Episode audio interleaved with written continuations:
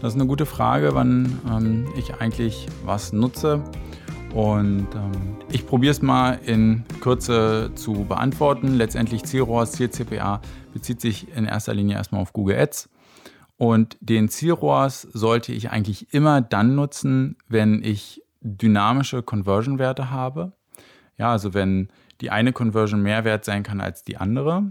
Das kann, oder der, der, das beste Beispiel dafür ist der Online-Shop. Ja, jede Conversion, also der Abschluss, der Kauf, hat einen unterschiedlichen Wert in der Regel. Ja, also wenn ich natürlich nur ein Produkt habe, dann kann das natürlich sein, dass ähm, ich, wenn ich drei Produkte kaufe, doch einen anderen Wert habe. Ähm, aber sonst die Warenkörper unterschiedlich groß sind. Das ist eigentlich klassischerweise Zielrohrs.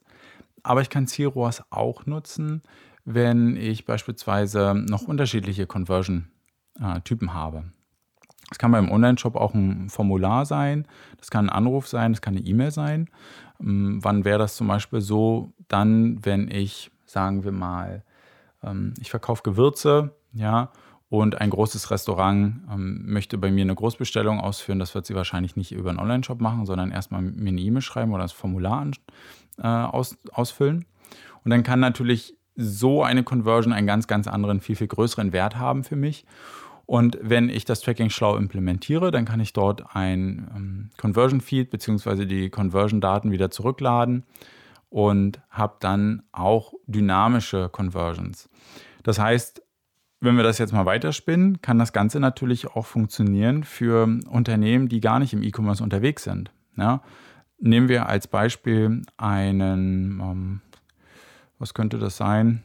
Ein Autohändler, ja, der verkauft Autos im ähm, auf dem Hof, ja, hat eine Webseite mit verschiedenen Conversion-Typen. Das ist einmal der Chat, das ist das Formular und ähm, das ist, weiß ich nicht, die Telefonnummer, drei verschiedene Conversion-Typen. Die können erstmal per se unterschiedliche Werte haben. Ja, also vielleicht ist das Formular, hat den höchsten Wert, ja, Telefon danach und ganz am Ende der Live-Chat. Ja, das sind dann schon mal per se unterschiedliche Werte, habe ich halt irgendwie durch schlaue Analyse rausgekriegt. Da kann ich dann natürlich auch C-ROAS verwenden und sagen, also Google letztendlich sagen, probiere irgendwie für den, den höchsten Wert immer zu optimieren. Da könnte man jetzt aber auch sagen, na gut, ich kann aber auch der Kampagne einfach sagen, ähm, konzentriere dich auf eine Conversion, also ich kann ja Conversion-Aktion auswählen, konzentriere dich bitte auf die Conversion-Aktion Telefon und Formular. Aber wenn ich das noch einen Schritt weiter mache, gehen wir mal davon aus, das Formular geht ins CRM, das kriegt ein Verkäufer und nach 20 Tagen wird der echte Umsatz oder die Provision, die da letztendlich geflossen ist oder der Gewinn wieder zurückgespielt. Und dann kann letztendlich auch sozusagen eine ganz normale Anfrage einen dynamischen Wert haben. Ja, die eine Anfrage ist halt nichts wert, die andere sind halt 2000 Euro wert gewesen, weil der User oder der Anfragende dann auch gekauft hat. Der nächste hat irgendwie Langeweile gehabt, hat sich verklickt. Und so können natürlich Conversion-Werte auch dynamisch sein. Und dann kann ich auch Zielrohrs nutzen. Also ganz wichtig, Zielrohrs immer dann, wenn der Conversion-Wert dynamisch ist. Und das sollte auch immer das Ziel sein. Ich sollte immer probieren, Conversion-Werte dynamisch zu übergeben, ja, weil nicht jede Anfrage ist gleich viel wert. Beim Shop ist es logisch, aber auch außerhalb von E-Commerce ist nicht jede Anfrage gleich viel wert.